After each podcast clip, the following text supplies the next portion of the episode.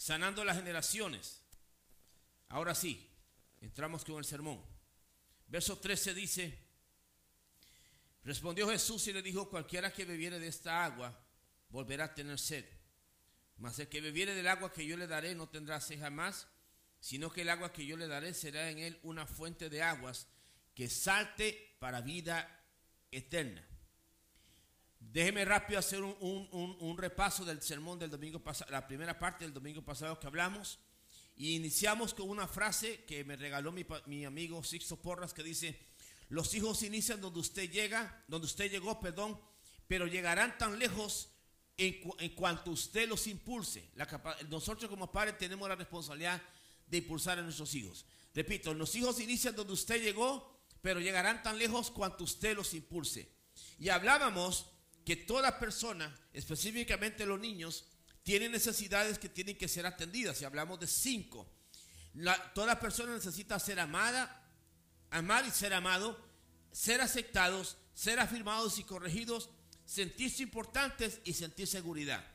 Por tiempo solamente nos, vimos el punto de que los hijos necesitan amar y ser amados y decíamos que toda persona perdón, toda persona necesita aprender a amar.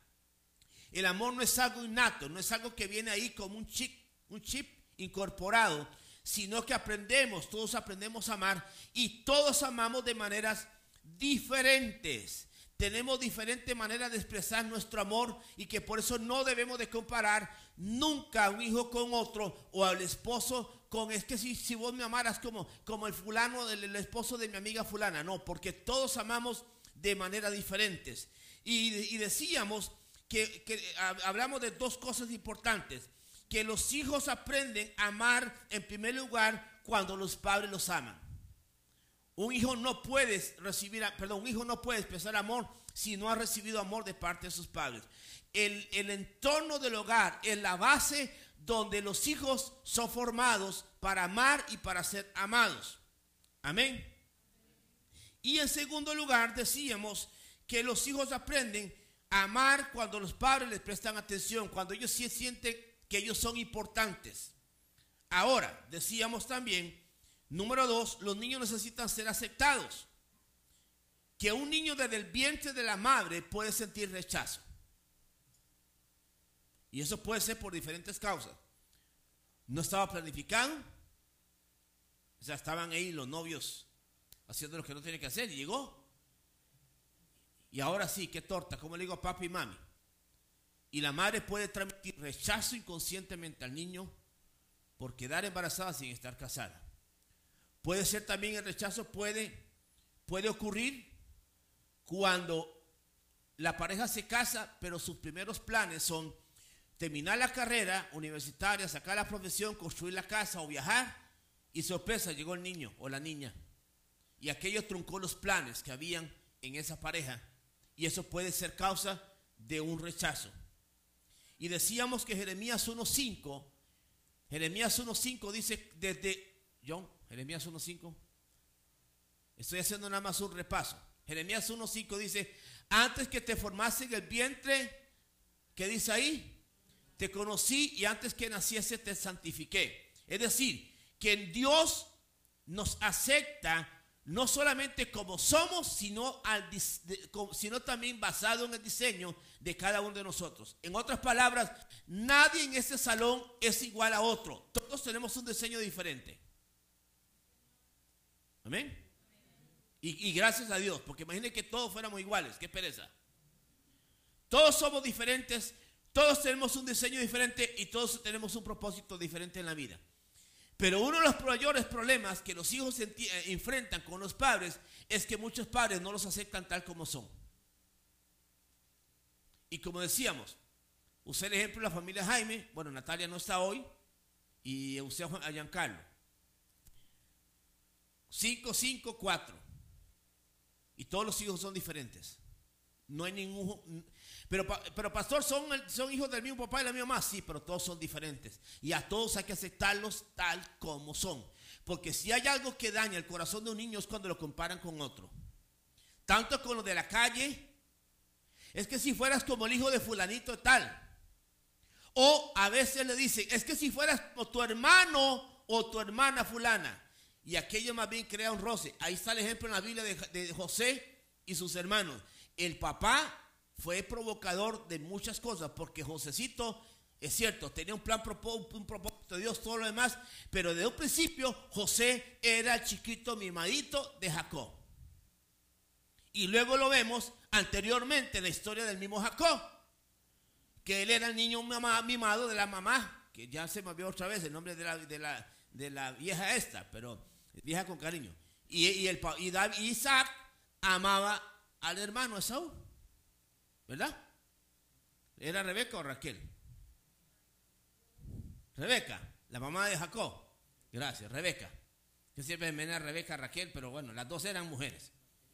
Pero ahí, ahí venía, desde ahí venía el problema. Y eso ocurre muchas veces en las familias. Y por eso nunca debemos de compararnos con nadie. Es más, usted nunca se tiene que comparar con nadie. Usted con que se tiene que comparar es con el que está allá en el cielo, que murió en la cruz por usted y por mí. Ahora sí, entremos a lo que hablamos. Solo llegamos a la primera parte de afirmados y corregidos. Todos los niños, todas, todos los niños necesitan ser afirmados, pero también necesitan ser corregidos. Ahora, ¿qué es afirmación? Es elogiar las cosas buenas que hay en ellos. Lastimosamente, muchos padres nunca le dicen una palabra buena a sus hijos. Y hablemos en el entorno como cristianos. Yo les hago una pregunta y no se siente incómodo, pero si se siente incómodo, gloria a Dios. ¿Cuántas veces usted a la semana ora y bendice a sus hijos antes de dormir? ¿Hay que hacer eso, pastor? Sí. Y no solamente bendecirlos al dormir, hay que bendecirlos cuando ellos salen de la escuela, para la escuela, perdón. ¿Usted sabe cuántos padres lamentan que sus hijos fueron a una escuela y nunca regresaron porque hubo una matanza? Gracias a Dios que ahora la cosa está calmada en este país, quizás por el virus. Pero aquí en cualquier momento un atarantado entra a una escuela y vuela bala y, o entran dos, tres y matan a un montón de niños. Hay que cubrirlos, hay que ministrarles, hay que pedirles sabiduría. Pasó, pero es que yo me voy temprano para el trabajo. Bueno, pero usted no puede. Con dos minutos, tres minutos que llega a la cama de sus hijos para poner manos, usted no se va a perder el día de trabajo. Y va a ganar mucho. Pastores, cuando llega una noche ya están durmiendo. De nuevo, dos, tres minutos que ore por ellos, no van a ser los tres minutos de sueño que le van a hacer falta. Y está edificando vidas para un futuro. Pero hay papás que nunca dicen nada bueno a los hijos, no los elogian. Pero cuando llega el reporte de la escuela, ahí sí hay papá o si hay mamá. Hello. Todos necesitamos elogios. Ahora, decía el domingo pasado que la sociedad o el mundo dice, la psicología moderna dice que por una palabra negativa, de perdón, por una palabra negativa se necesita dar cuatro afirmativas. Eso no es cierto. Porque una persona con una autoestima por el suelo, así le digan mil palabras buenas, con solamente una negativa ya se quiere cortar las venas. Ya se quiere morir. Ya se les acabó el mundo. Ya les hace falta oxígeno. Todo el mundo está contra ellos. Todo el mundo me vuelve a ver mal. Qué desgracia de mi vida. Así le digan mil palabras positivas, se acabó todo para ellos. Por eso es muy importante tener la autoestima sana, hermanos. Y el Espíritu de Dios trae sanidad que pueda haber en el alma de nosotros. Porque Él es Él sana todavía. Pero nosotros tenemos que rendirnos a Él. Pasó, pero es que yo me quedé en un entorno donde nunca escuchaba nada bueno. Sí, pero rinda esa área a Dios. Entregue esa, esa, esa necesidad a Dios. Porque no se vale seguir repitiendo los patrones de maldición y de, de, carencia a las siguientes generaciones. Ah, pero es que nadie a mí me amó, nadie me ministró, nadie oraba por mí. Pero vas a seguir con la misma cadena para, los para tus hijos, tus nietos, bisnietos y los que siguen. Yo no quiero eso. Yo quiero que mi hijo le vaya cada día mejor. Yo quiero que los hijos de mi hijo le vayan todavía mucho mejor que a mi hijo y mejor que como me ha ido a mí. Y así yo se lo declaro a mi hijo. Hijo, a vos te va a ir mucho mejor de como a mí me ha ido.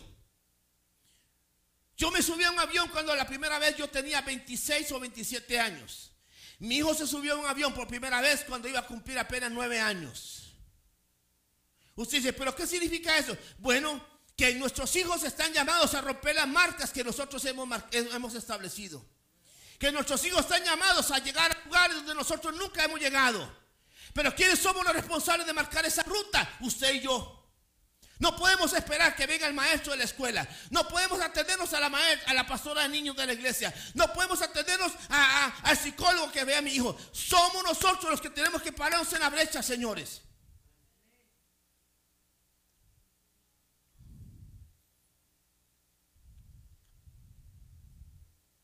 Ahora vamos a hablar acerca de la corrección, porque primero estoy hablando de la, del elogio. Ahorita voy a seguir más con elogio. Porque hoy vivimos en una sociedad donde, y voy a predicar un día estos, hoy la, generación de hoy, los nacidos en los 90, se, conoce como... No, 90, sí. La generación de los nacidos de los 90 para acá se le conoce como la generación de cristal. Son los que no aguantan nada. No los puede ver uno mal porque ya están enojados.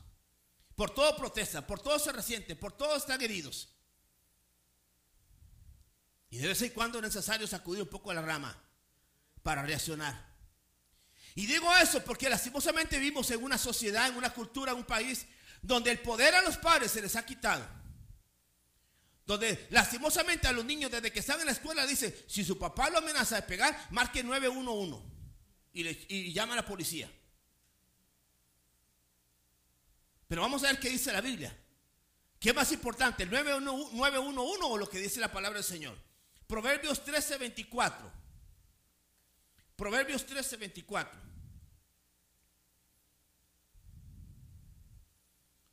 El que detiene el castigo,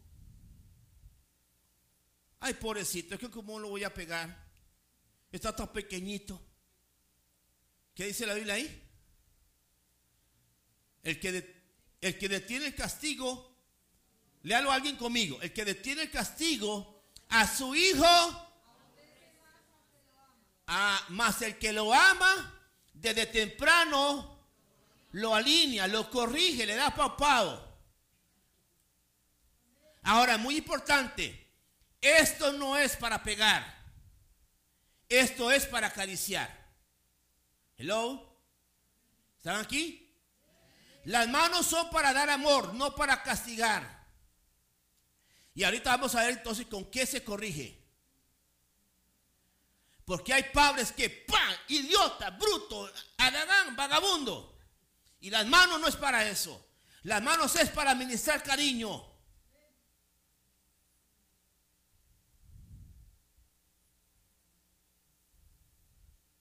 Otra cita. Hebreos 12:6. Hebreos 12:6, para los que están tomando nota. Porque el Señor al que ama, ¿qué dice la Biblia? Al que ama, no, disciplina. Ahí dice disciplina, no está diciendo castiga. Ah, cuidado. Una cosa es castigo, otra cosa es disciplina. Y ojo, pero hay una palabra muy fuerte y dice, ay, pero ¿cómo va a decir la Biblia eso? Y azota a todo el que recibe por hijo. No sé si es en ese pasaje, pero en el libro de Hebreos dice, porque el que se queda sin castigo no es hijo sino bastardo.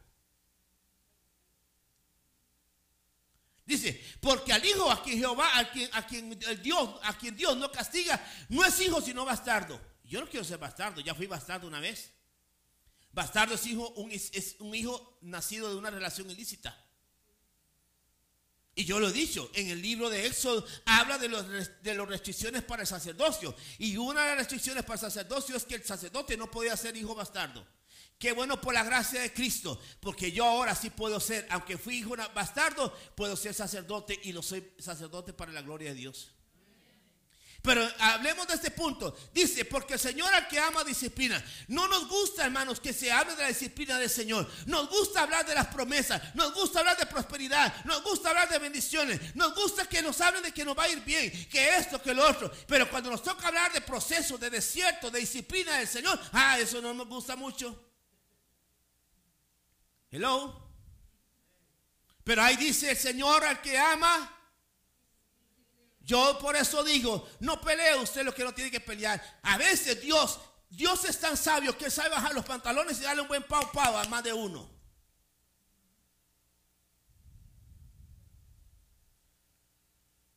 Ahora nosotros fuimos a don Carlos y el, pastor Isaías y yo a ver hablar con una persona de un templo americano. Ahí fue un choque de espíritu, porque el hombre es una persona de autoridad en esa iglesia y anda con un símbolo masón. Yo dije, cuando yo vi ese símbolo masón, yo dije, te reprendo, Satanás. Y dije, ¿qué está haciendo este hombre con una cosa de esa? Y estoy hablando de una autoridad de la iglesia. Y cuando el pastor Isaías le explicó para qué era, el hombre se, se, enojó y dijo, sí, pero ya yo le dije a Carlos, ya le dije a él, que nosotros de aquí, bla, bla, Vámonos tranquilos. Se equivocó, se metió con el cachorro equivocado. Porque yo no estoy buscando algo para mí. Es para la obra de Dios. Y el Dios de nosotros es tan grande que Él nos puede sacar de ahí y darnos esa propiedad a nosotros. Así de simple. Estoy usando ese ejemplo. Cuando nos subimos al carro, yo hice una oración. Nos limpiamos de toda contaminación. Porque nos dimos la mano así. Ahora no sé, ay, pastor, usted tocó ese, a ese señor. No, la sangre de Jesús me cubre, pero hay que limpiarse. Y repito, yo no sé, él, iba, a subir al, él iba a subir al altar con, un, con, un, con un logo aquí, con un, un cadena de, de, de, masón. Ahora, no lo estoy juzgando, estoy hablando de, una, de un asunto espiritual, de autoridad. Y que repito, Dios sabe bajar los pantalones a quien sea y darle un par de jueces, un par de papaos. Ah, no, pero es que Dios es amor, dice la gente. Sí, pero también dice la Biblia, Dios es fuego, es fuego consumidor. Y repito, estamos en una época donde la gente quiere en las iglesias, no se les hable en contra del pecado, no se hable nada malo, todo es prosperidad, todo es pura vida, como decimos en Costa Rica. Y hermano, no todo en la vida es pura vida. A veces el camino está lleno de piedras. A veces Dios necesita sacudirnos la, la, cama, la vida para que nos volvamos a Él. Porque de hace mucho rato muchos se han desviado de Él.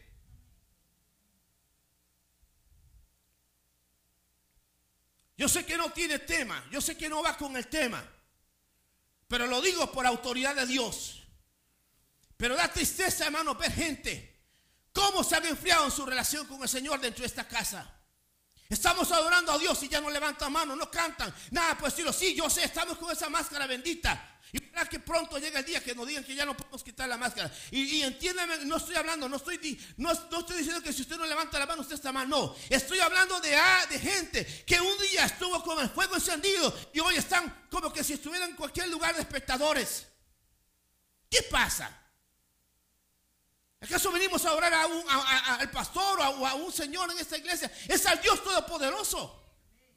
Y si algo no está bien en nosotros, entonces vayamos y nos arrepintamos delante del Señor para que el Señor vuelva a revivir eso. Pero tiene que ser algo intencional, tiene que ser algo que nosotros mismos deseemos. Entonces después nos quejamos porque vienen las calamidades, vienen las cosas y Dios tiene que decirnos, pero es que no me honras como yo lo merezco. Y no es que Dios viene a mendigar una adoración, porque como dije al principio, cuando empezamos el servicio, Dios manda a callar a los ángeles para escuchar a su pueblo. Pero si usted no adora a Dios, Dios sigue siendo Dios. Dios no deja de ser Dios porque usted, no, usted o yo no lo adoremos. Pero como yo digo, si yo voy a un estadio, estoy jugando mi equipo, estoy jugando mi selección y mete un gol, yo me agarro con el que está a la par, agarro de abrazos y gritamos juntos y, nos vamos y, y, brincamos como locos. Hasta, hasta donde nos dan las fuerzas del galillo. Yo, no, yo nunca he visto en un estadio a alguien que diga, gol. O con las manos ahí, gol. La gente brinca, se abraza. Y si tienes bebidas, tiran bebidas. Y, otros tiran otras cosas. De alegría. Y otros se quitan la camisa y todo lo demás. Y se abrazan aunque no conozcan de la par. ¿Por qué? Porque estamos porque se está celebrando. ¿No crees que Dios merece la mejor adoración de parte de nosotros? Una adoración extravagante que usted levante. Pastor, pero usted lo el domingo pasado. Todos adoramos diferente. Sí, hermano, pero estoy hablando de alguien, de gente que un día saboreó la gloria de Dios, que, que metió, que, que lo hemos visto orar al Señor y hoy están quietos. Bueno, retomo para que no se enojen. Proverbios 22, 6 ahora. Proverbios 22, 6. Seguimos siempre sobre la disciplina. Dice ahí,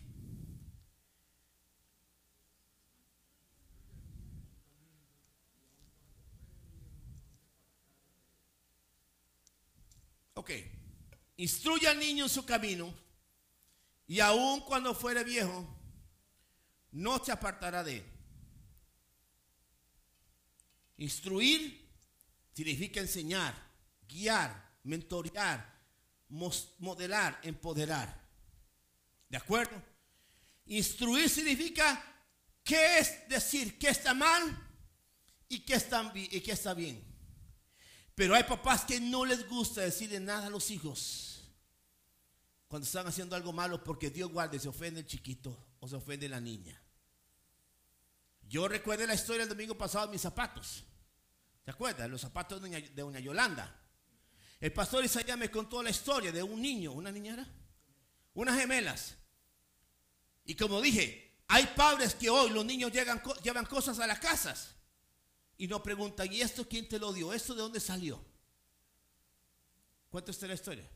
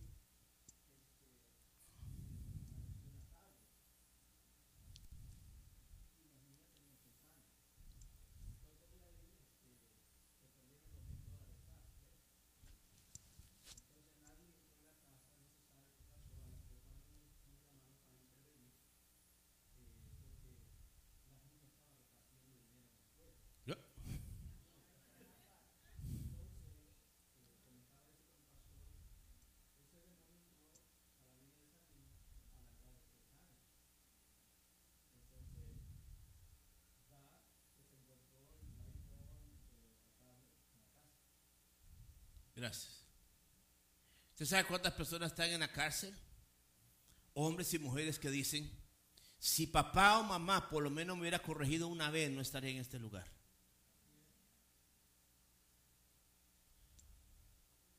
Pero allá en Costa Rica ocurrió un caso verídico. Una niña de nueve años comenzó a llegar, llegar con plata a la casa y la mamá comenzó a sospechar y a preguntar qué, era, de dónde, quién le daba plata. Le dije, ah, no, mis compañeritos me regalan. La maestra habló con la, la, mamá habló con la maestra y la siguieron. La niña con nueve años ya era un poquito desarrolladita en su cuerpo. Que era que en el recreo ella se metía al baño y los varoncitos hacían fila y ella se bajaba, se subía la naguita para mostrar su parte íntima a cambio de, de dinero. ¿Sabe cómo se llama eso? Prostitución. Una, una pequeña niña de nueve años.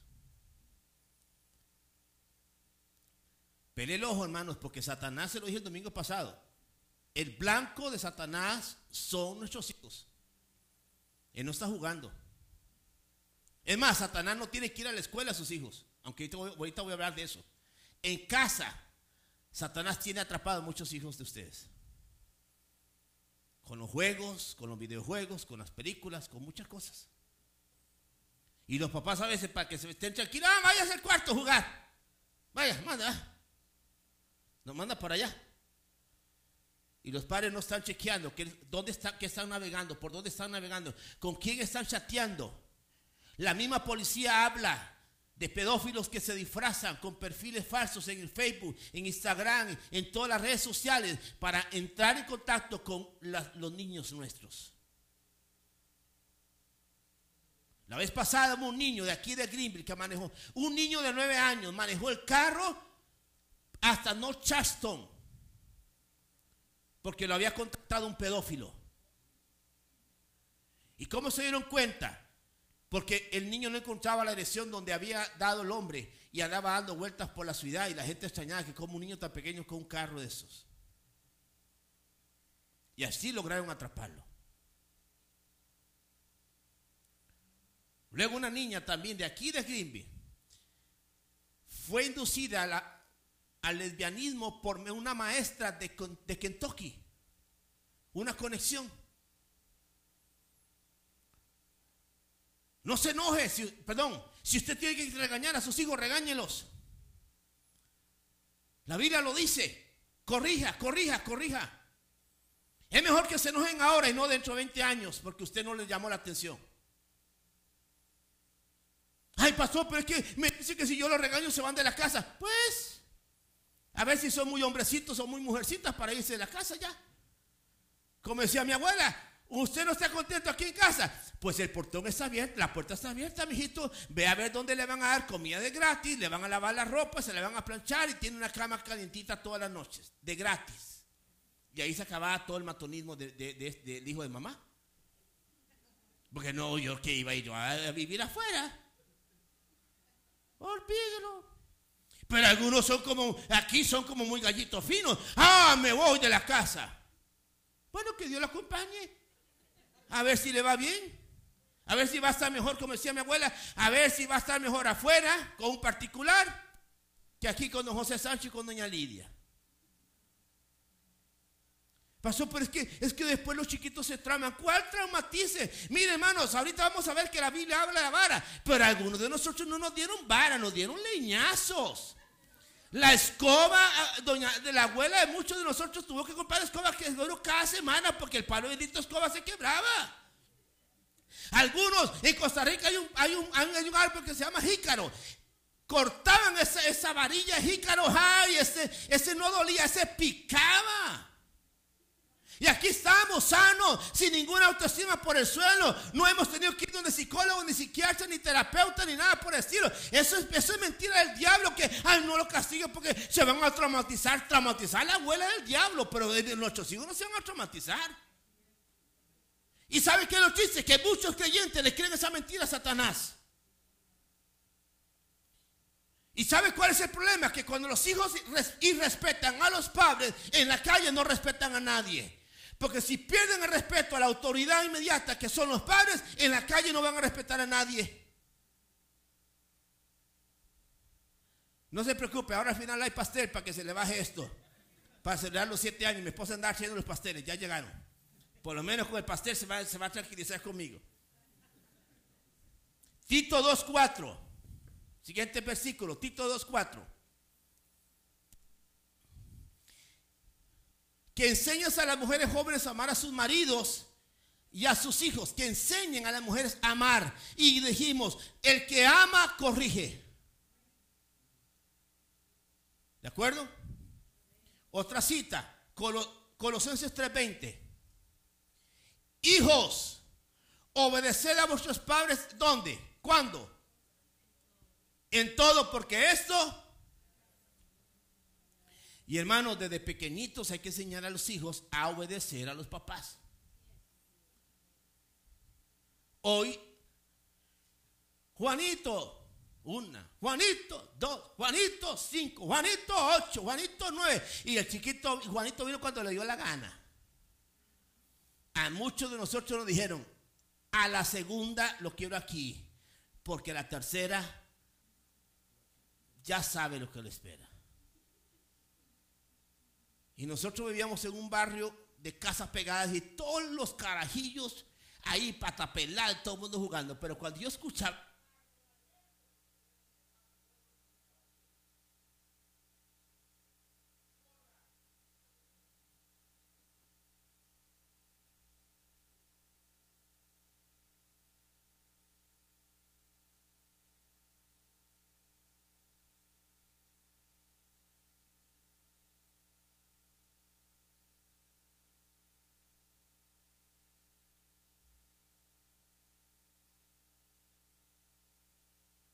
¿Ya?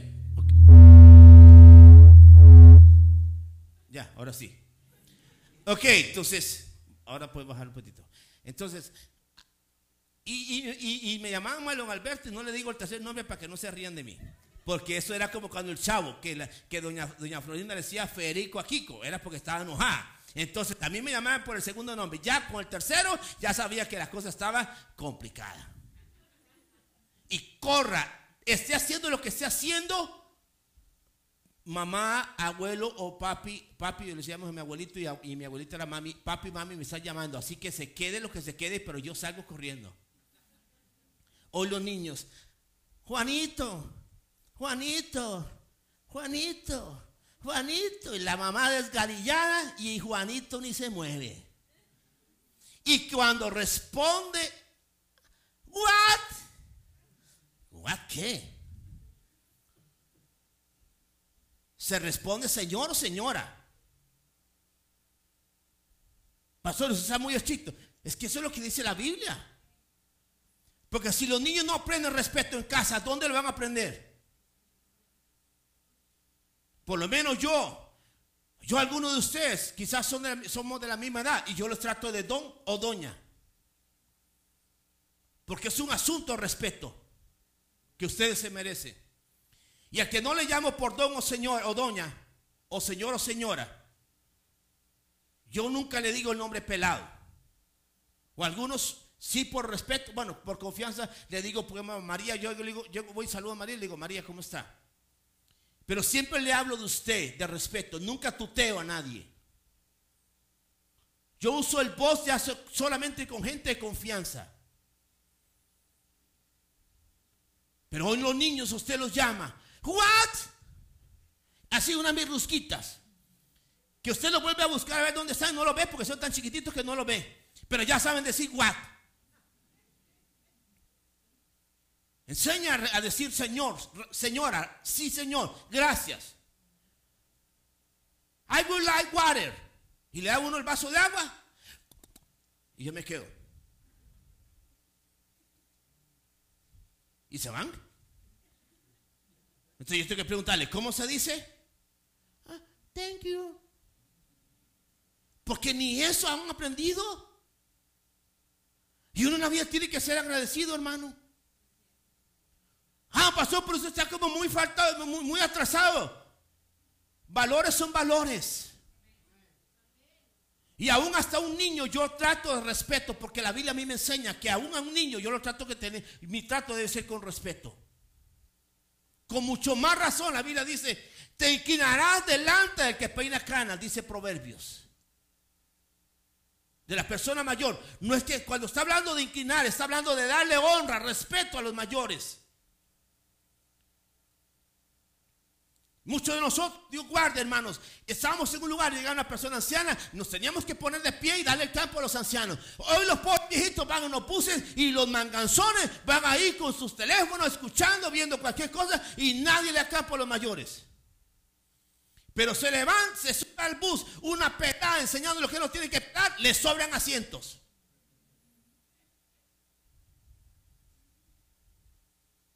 Algo está mal, algo se ha hecho mal. Y eso no es culpa de las escuelas. Es que alguien falló en casa. Porque aunque en la escuela le digan lo que tengan que decirle, si los niños, le acabamos de leer, instruye al niño en su camino y aun cuando fuera viejo nunca se va a apartar de él. Porque si ponemos buenas bases en los hijos, afuera ellos se van a comportar como se portan en casa.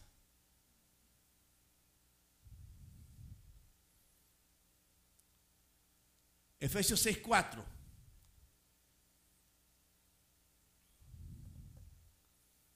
Y vosotros, padres, no provoquéis a ira a vuestros hijos, sino criarlos en disciplina y amonestación del Señor. ¿Qué significa eso cuando dice no provoquéis a ira? Tal vez a usted le pasó lo mismo que a mí, que nos hacíamos un problema y le dije el domingo pasado, nos la vivían cantando siempre. Acuérdese que me la hizo. Ya me pegaron, ya me castigaron el lunes. ¿Por qué me tiene que estar cantando otra vez el mismo problema el viernes? Eso más bien frustra. Eso es provocar a los hijos. Exasperar a los hijos. Ok, cometieron un error, disciplínelos. Ahora, vamos a ver ahorita cuál es el método bíblico. Y yo no estoy aquí fomentando violencia. Pero hay forma de corregir y disciplinar a los hijos. Quítenles el celular una semanita. Se les acaba el mundo. Ajá, exactamente. Si no, véanlo cuando llegan a la casa. Abuela, ¿cuál es la clave de Wi-Fi? No saludan a la bendita abuela, lo primero que piden es la clave de Wi-Fi. Entran como perros por su casa. Perdone que use perro, pero no es perro. Pedro, disculpe. Entra como Pedro por su casa. No dicen buenos días, no dicen nada. Lo primero que preguntan es, ¿cuál es la clave de Wi-Fi? Entonces se portó mal. Quítele la tablet una semana, quítele el, el, teléfono, quítele la televisión. Se les acabó el mundo, se vuelven locos. Pero ahí aprenden la disciplina. Pero de nuevo, ay, es que pobrecito, es que después se traumatiza. ¿Qué?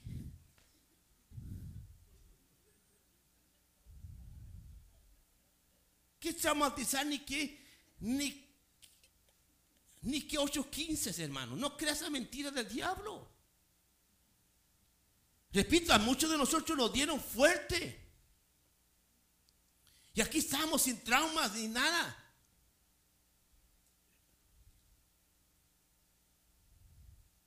Pero no, no los toque. La Biblia dice, disciplínenlos. Y amonestación del Señor. Ojo, muy importante. No los castigue con, con quitar las cosas de la iglesia. Porque hay padres que cometen ese error. Ahora no vas a la reunión de jóvenes. ¿Y quién dice que eso es castigo? Eso no es castigo, eso no es disciplina. Man, usted está jugando el, el papel del diablo, perdóneme. Porque ahora ellos se sujetan a usted, pero llegará el día que sus hijos van a decir, ya no quiero ir a la iglesia. Y yo conocí el caso de hijos de pastores. En los tiempos allá, a los 60. Claro, yo los conocí viejos, ya no niños. Que ellos me contaban. Mi papá nos castigaba y nos ponía a orar una hora sobre grano de maíz los arrollaba sobre grano de maíz. Eso no es disciplina, eso es tortura. Por eso esos hijos apenas pudieron irse de la casa. Se fueron. Les fuera mal o no les fuera mal, pero estaban cansados de un ogro que había en casa. Porque las cosas de Dios no son para castigar a un hijo. Repito, disciplínelos con otras cosas. No use palabras. Y eso es lo que usted aprende en la iglesia. No, mi hijito, no mi, no, mi hermano, perdón.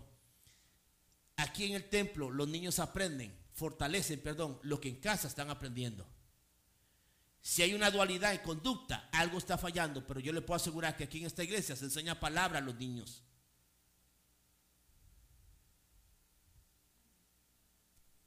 Aquí se enseña palabra. Aquí se disipulan los niños. Desde la tierna edad de Jimmy, ese niño ya está recibiendo palabra. Quizás no todo, por supuesto, él lo logra comprender, pero se está sembrando semilla, semilla, semilla en ese, en ese bebé. Ser trabajo intencional y artesonado que hace la pastora Vanessa con estos niños. Que ella enferma o no enferma, está aquí al pie del cañón por, por sus pollitos.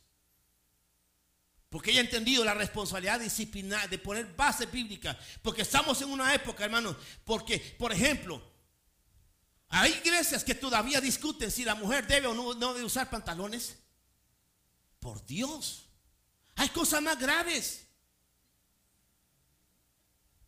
Ayer una madre nos estaba diciendo que su hija de 19 años le está diciendo que donde ella está estudiando le dijeron, ¿qué, qué tal ese cuento de la, del libre albedrío? Eso no existe, porque a fin de cuentas el hombre no tiene oportunidad de libre albedrío, porque a fin de cuentas tiene que escoger a Dios o a, no Dios si no lo castiga. Claro, el que está enseñando eso no conoce el verdadero concepto de libre albedrío, porque a fin de cuentas el libre albedrío es para eso, que el hombre decida si quiere seguir a Dios o no quiere seguir a Dios. Pero se lo están enseñando en las universidades, en las escuelas, con otra cara. Y esos son los que están escuchando nuestros hijos. Hoy nuestros hijos están enfrentando el problema del suicidio. Están enfrentando el problema de la anorexia, de la bulimia. Esto del pantalón en una mujer, eso es secundario. Hay cosas más graves que tenemos que trabajar con nuestros hijos. Y yo lo creo. Vivimos en una sociedad atea. Lo dije hace poco, ya fue aprobada en la, cámara, en la Cámara de Representantes la ley de igualdad que dice que a nuestros hijos le van a enseñar que ya antes, en el primero, segundo y tercer grado de la escuela, nuestros hijos van a tener cursos enseñanzas que le van a decir a ellos que ellos tienen la opción de sentirse hombre o mujer, lo que ellos decidan. ¿Ah? Eso es más grave para mí que un bendito pantalón en la iglesia. Le estoy usando eso porque lo que quiero decir es que, hermanos, si descuidamos la responsabilidad en casa, se nos va a venir el mundo encima. Y yo no quiero perder una generación siguiente. Yo quiero que las generaciones que siguen, sigan amando a Dios, sigan sirviendo a Dios, sigan consagrados para el Señor.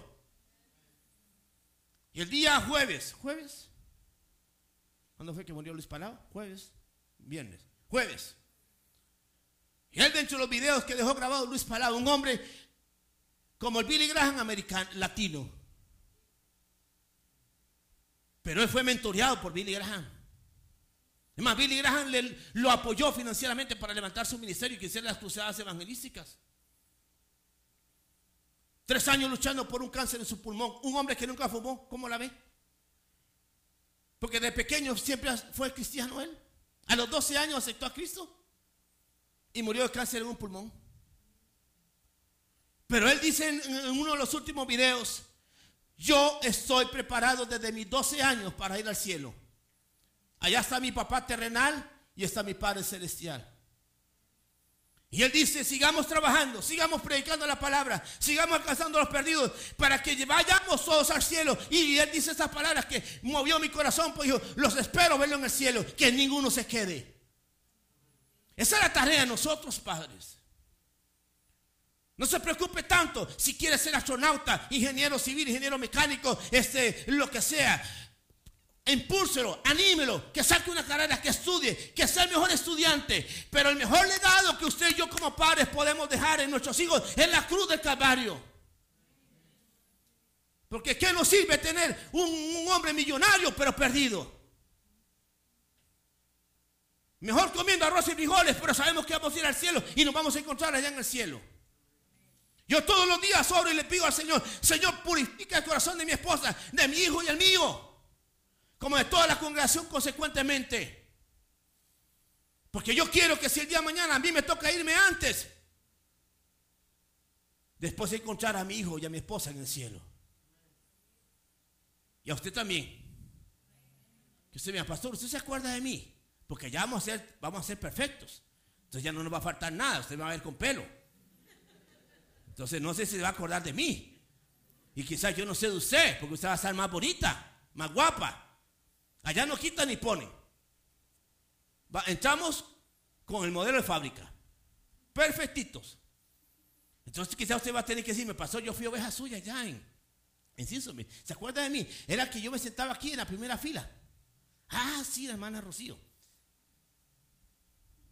Pero que nadie se quede, hermanos.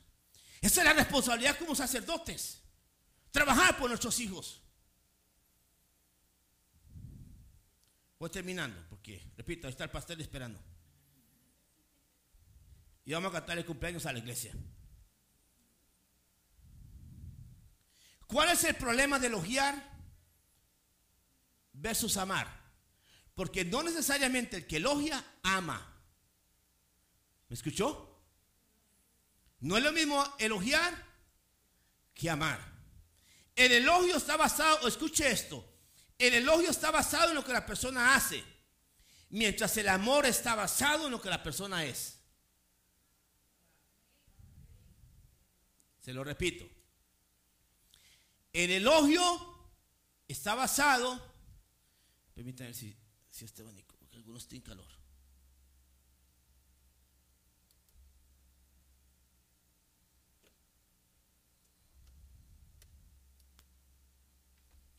El elogio está basado en lo que la persona hace. Mas el amor está, amar es, está basado en, en quién es la persona. Con defectos, pero te amo. En eso consiste el matrimonio. Amarnos tal como somos. Ronca, ámelo. ¿De sí? ¿O es, que ¿O es que usted por un ronquido va a mandar al viejo afuera? ¿Se va a divorciar por eso? De eso vamos a hablar la próxima semana. Se suelta sus gases, ámelo. ¿Y sí? O, solo yo, o solo a mí me pasa. Solo yo, soy humano aquí. Y, menos cuando como aguacate y repollo y huevo.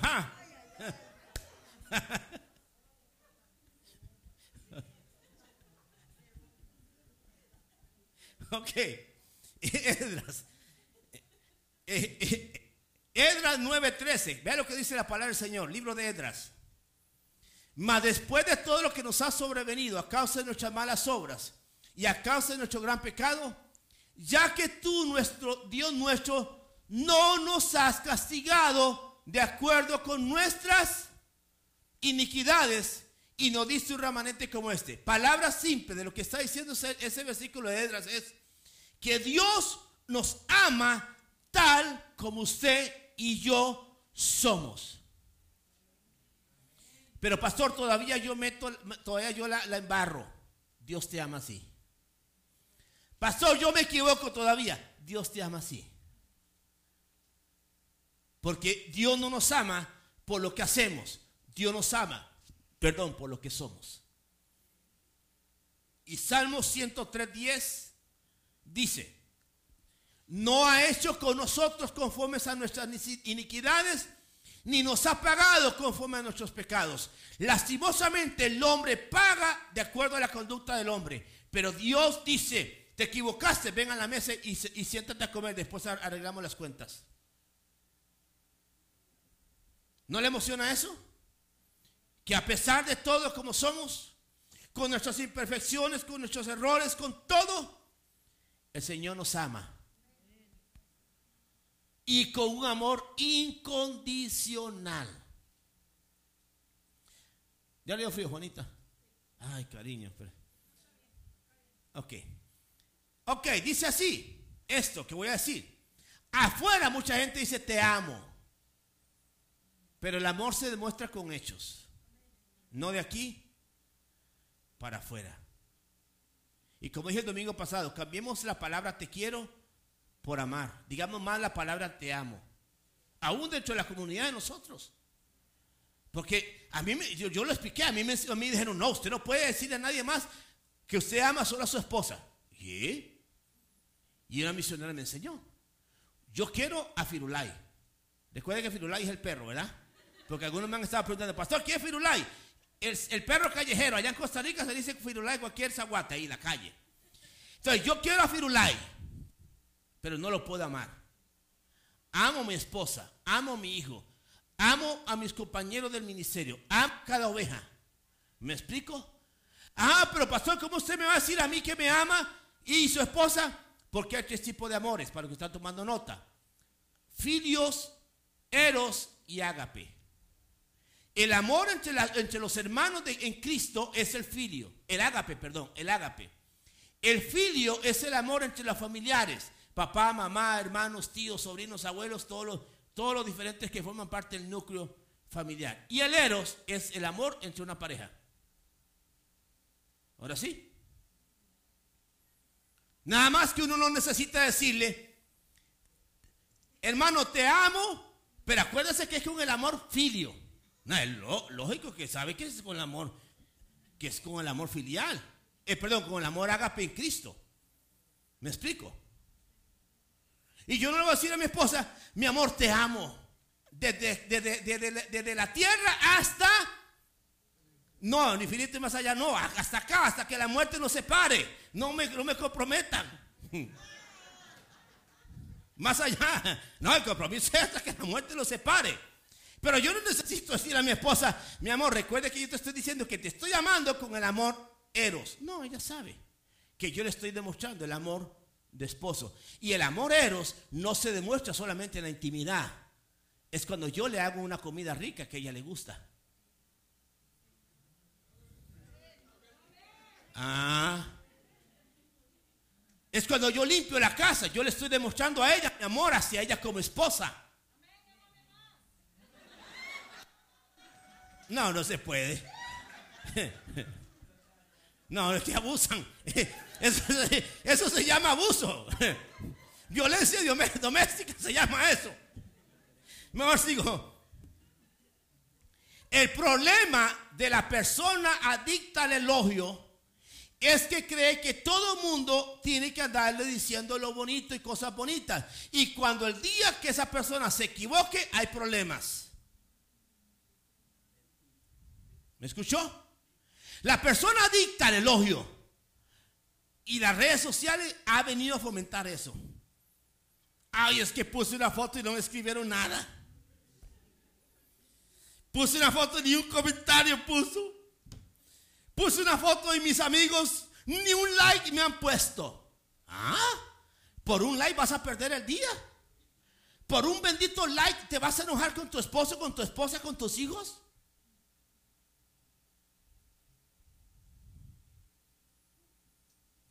Porque afuera nos han enseñado que mientras más, más like usted tiene, como que usted es popular. Y no, hermanos, eso es falso. A ustedes los que tienen Facebook, ahí le aparecen 500, 800, 900 amigos. Esos no son amigos.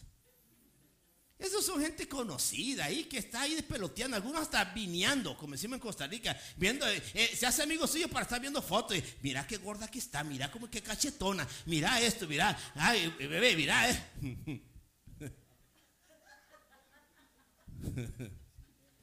mira, ya está sin pelo, pero cachetoncito. Hace poco me dijo una oveja así. Hace poco un muchacho de la primera iglesia que pasó en Costa Rica se conectó a orar en Facebook. Entonces yo, como fuimos, él era el director de alabanza de la iglesia, le volví a llamar y me dice, no, mira que Kika ya Marlon, qué bueno. Yo venía hablando ahora con mi hermana Margot porque estamos yendo a la misma iglesia. Y yo le dije, mira Marlon. Y, Margot dijo, no, yo no lo reconozco. Y él dijo, sí, está, más, está sin pelo y más cachetón, nada más. Y yo dije, por dentro, te reprendo. Mejor no te hubiera llamado.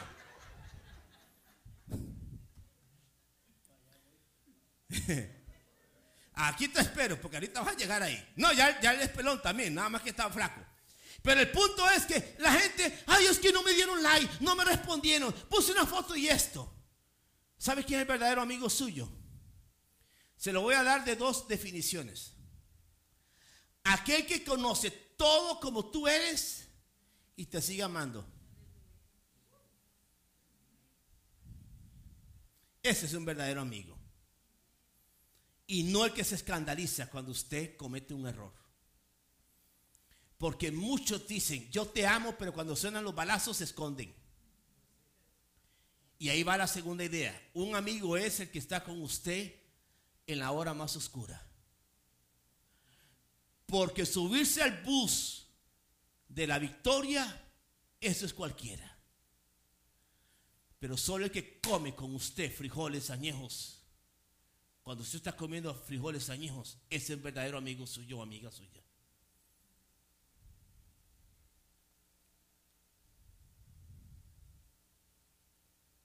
Proverbios 27, 6. Santo, no, yo tengo que terminar hoy. No, ya va a terminar, pero el otro, el otro domingo.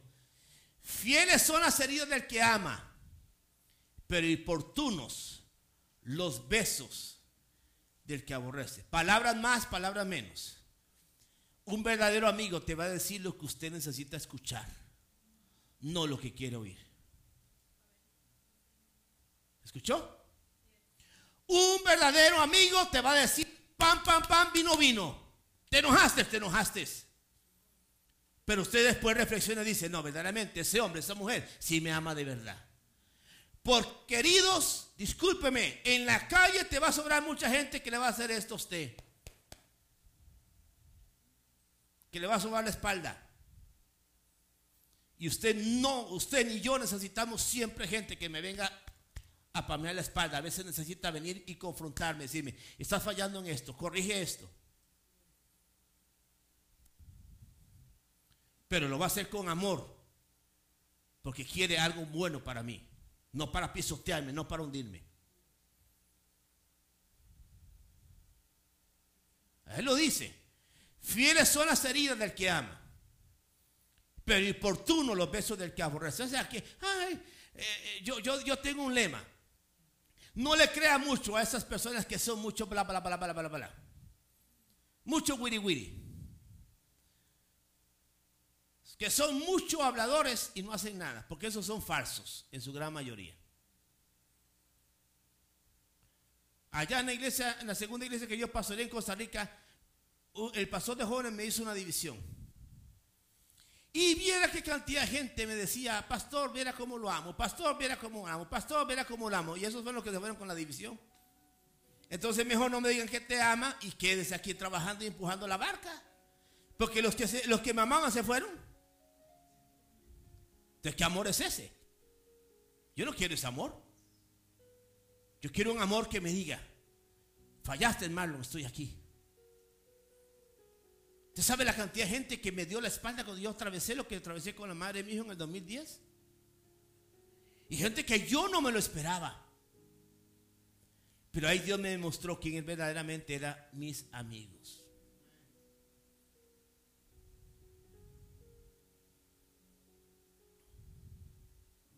Ahora vamos a la Biblia. ¿Con qué se disciplinan los hijos? Proverbio 29. Proverbio 29. Ya vamos terminando.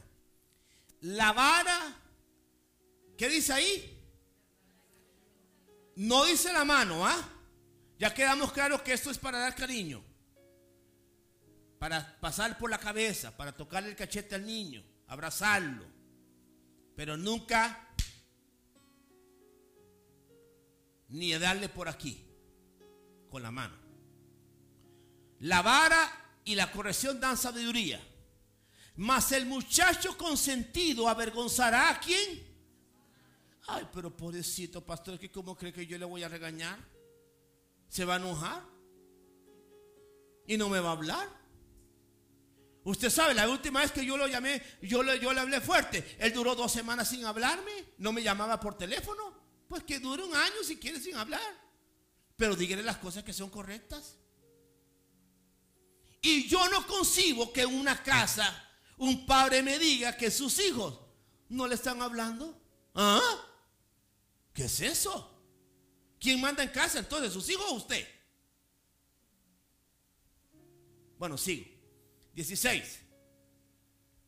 Cuando los impíos son muchos, mucha la transgresión, mas los justos verán la ruina de ellos. Ah, al 17. Corrige a tu hijo. ¿Y qué va a pasar? Y dará alegría a tu alma.